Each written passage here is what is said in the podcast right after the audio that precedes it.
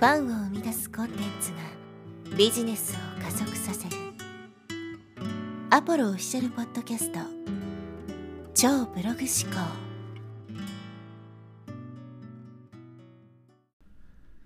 はい、えー、こんにちは、ポロです、えー、今日はですね、理不尽を力に変えてというテーマでお話していきたいと思います。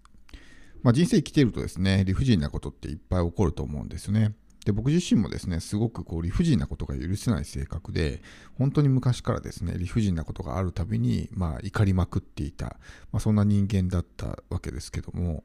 まあ、やっぱりね、ある程度年を重ねてくるにつれ、まあ、丸くなってくるというか、まあ、そういうのもね、冷静に対処できるようにはなったんですけど、本当に若い頃はですね、ちょっとでも理不尽なことがあったら、まあ、相手が誰だろうね、上司だろうが先輩だろうが噛みついて、まあ、しょっちゅうこうね、えー、まあ、トラブルを起こしていたみたいな、まあ、そんな人間だったわけですけども、まあ、この理不尽なことが起こった時にですね、まあ、どう、えー、自分が立ち振る舞えばいいのかっていうことですね。で、そもそもなんでこう理不尽なことっていうのをね、感じるのかっていうと、まあ、正しさみたいなものを追求してるからそう感じるわけですよね。自分にとって正しいと思っていることがあて、で、それにそぐわないような、ね、ことが起こると、あ、これは理不尽だっていうふうに感じるわけですよ。だ結局事実は一つで解釈は無限大。まあ真実はいくつね、たくさんあるっていうふうに、まあ何度もね、言ったと思うんですけど、ある出来事に対して理不尽だっていう捉え方をするからそれは理不尽に感じるわけです。で、なんで理不尽に感じるかっていうと、それが自分の正しさに、えー、合っていないからですね。自分が正しいと思っていることがあって、それ通りにならない。おかしい。これはね、間違ってるっていうふうに思うから理不尽だっていうふうにね、えー、感じるわけです。まあ人生生きていてもですね、ビジネスやっていても理不尽なことっていっぱいあるんですね。で、例えば僕たちのやってるような、まあ、コンテンツ販売とかね、まあそういうところでも理不尽なことっていうのはいっぱいあるわけですよ。例えば、なんだろうな、えー、明らかに言いがかりのようなレビューを書かれたりとかね、これちょっとひどいなみたいなレビュー書かれたりとか、これ理不尽ですよね。あるいは、どう見てもこんな本が、本とかね、まあ、こんなコンテンツが売れるわけないのにバカ売れしてるのとかね、なんでこんなのが売れてんだろうみたいなのをね、えー、こう目にすることってあると思うんですよ。そういう時に、あ、理不尽だとかね、っていうふうに感じると思うんです。で、まあ僕もですね、昔の僕とかも本当にこう愚痴っぽい人間で、まあ、理不尽なことがあったら、もう愚痴とか文句ばっかり言ってたんですね。でもそうすると、よりこう、なんですか、人生が悪化するというか、自分の出すエネルギーもどんどんネガティブになっていって、でネガティブになってくると、そういうネガティブなものが引き寄せられてきてしまうので、まあ、人生もより悪い方に行ってしまう。だから、まあ本当に僕の人生もね、最終的にはどん底まで落ちてしまったわけですけど、だからその理不尽なことがあった時に、こう、ネガティブな反応をしないっていうのはね、大事です。で、それをまあパワーに変える、バネにしてほしいっていうことなんですね。で、例えば最初の、さっき言った、えー、明らかにこう言いがかりのような、そのレビューをつけられた時、まあ僕もやっぱりね、えー最初の頃はそういうの書かれたら、まあ、カットになってね、何なんだこいつみたいな感じで思うこともあったんですけど、最近はやっぱりこう成長してきてというか、自分の考え方も変わってきて、そういう理不尽なレビューをつけられたっていうのは、まあ自分に隙があったからですよね。もうグーの音も出ないぐらいいい商品、いいコンテンツを作ればですね、もうそういう低評価なレビューとかね、あからさまに言いがかりのようなレビューは書けないわけですよ。で、それで書いたとしてもですね、それはまあ相手次第なんで、相手が何、何でもね、上げ足取るような人間だったら、どんなにいいものを作ってもね、やっぱりそう低評価とか、まあ言いがかりみたいな、クレームみたいなことを書いてきたりとかってするんですけど、でも、その相手がもうグーの音も出ないようなコンテンツを作った場合どうなるか。仮にそれを書かれたとしてもですね、周りの人が理解してくれるんですよ。あれだけいい商品にもかかわらず文句をこれだけ書いてるのは、この人、この文句を書いてる側の人に問題があるんだっていうふうに、えー、感じてもらえるわけですよね。だから、そこでなんかこう自尊心を傷つけられたりとかってこともないわけです。だからその低評価レビューとかをつけられた時に理不尽だってなってカッてなっ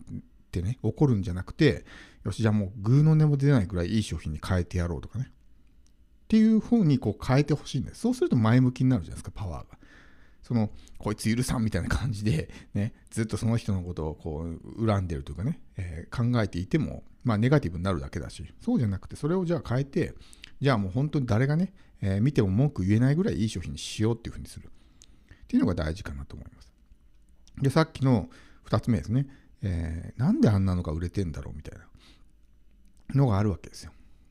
どう考えてもね、あんな質の低い商品がこんなに売れるわけないと。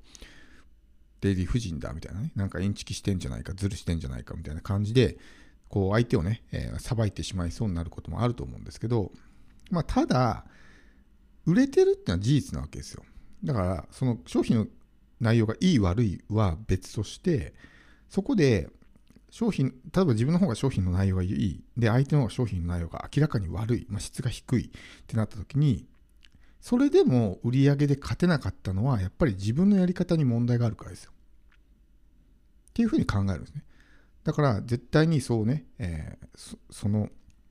だったらもっとね、自分がやり方を変えて、もっと売れるようにすればいいだけだっていうね。負けたっていうのはもう事実なわけだから、それはもう覆らないわけですよ。じゃあそれをどうこうエネルギーに変えていい方向にしていくのか。じゃあもう負けないようにね、もっともっといい商品作って売り方をね、のスキルを磨いていこうとか。あんまりいい商品じゃないにもかかわらず、そんなバカ売れしてるとかね、っていうのは売り方がうまいんですよね。だから売り方はどういうふうに売ってんのかなみたいな感じで見たりとか、もちろんそういう人道的に外れるような売り方はね、しない方がいいですけど、まあなんか上手にこうね、売ってるんであれば参考になる部分もあると思うんです。あで、こういうふうにして売ってんだみたいな。だからその事実はもう覆らないんで、そこに文句を言ってもしょうがないわけですね。あいつはインチキだ、ズルだ、イカサマだみたいな感じで言ってももうしょうがないんですよ。じゃなくて、じゃあそれをどうね、自分のこうエネルギーに変えていくのかっていうふうに考えると、じゃあ自分はね、えー、この商品をもっとね、売れるようにしていこうっていうふうに考え方を変えてみてほしいんです。うん、こう他人に対して文句とか愚痴とかを言っていても変わらないじゃないですか。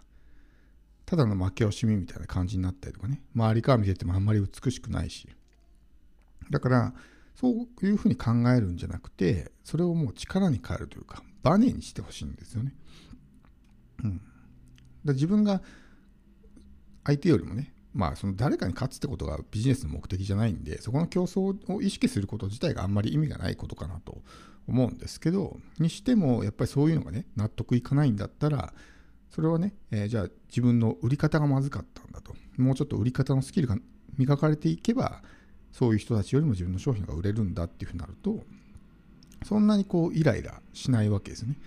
こう、フォーカスが自分に向いてるというか、そういうあいつ許さんみたいな感じになってる時ってフォーカスが他に向いてるじゃないですか。そうするとこう自分自身をじゃあどうしていこうとかってそういう発想にならないと思うんですけどじゃあもっと売れるようにするために、ね、こういうスキルを磨こうとかっていうふうに考えると、まあ、ベクトルが自分に向くわけですよね。ってなると余計なものにこう意識がそがれないというかこう外を見れば見るほどね、まあ、ストレスってたまるわけですよ。自分の外側のものっていうのは基本的に自分でコントロールできないのでそういうものに対して意識を向ければ向けるほど、まあ、ストレスが溜まっていく。自分にとっても悪影響ですね。だったらそうじゃなくて、まあ、自分っていうものを見て、その事実は事実で受け止めて、じゃあそれをね、えー、パワーにして、だ負けたんだったら、じゃあそれをどうやったら勝てるのかなみたいな風に考えていくというわけですね。だからこう日本一のコンテンツを作るっていうのはまあ僕の一個のマインドセットなんですけど、例えばユーデミーとかでこうね、えー、自分と似たようなコース出してる人がいるわけじゃないですか。で、じゃあ例えば相手が5時間のコース、まあ、その一つのカテゴリーにおいて、じゃあ Facebook の Facebook でいいですよ。Facebook で、え5時間のコンテンツね、えー、出してる人がいてで、5時間が一番長いレクチャーだったら、じゃあ自分は6時間のやつ作ってやろうみたいな。そうすると一応、ね、日本一になるわけじゃないですか。みたいな感じで、とにかくそのジャンルにおいて自分がナンバーワンになれるようにね、どんどんこうコンテンツをブラッシュアップしていくみたいな。まあ、そういうような、え意識を持ってやってるんですけど、そういうふうにするとなんかあんまり他人のことは気にならないというか、ね、とにかく自分をもっと良くしていこうみたいな発想になるんで事実は事実で受け止めて、ね、売上が相手の方が上っていうのは、まあ、相手の方がやり方がうまいっていうことなんで、まあ、それはもう認めてあげてむしろこう称賛してあげる方がいいと思うんですね。あいつはなんかダメだとかって言っちゃうとその人のいいところもう見えなくなっちゃうんでそうじゃなくてじゃあこの、えーまあ、理不尽なね状況を、まあ、バネに変えてもっと自分が飛躍するためにね、何をすればいいのかというふうに考えてもらうと、ストレスもないですし、よりこう自分のね、進化成長につながっていくと思います。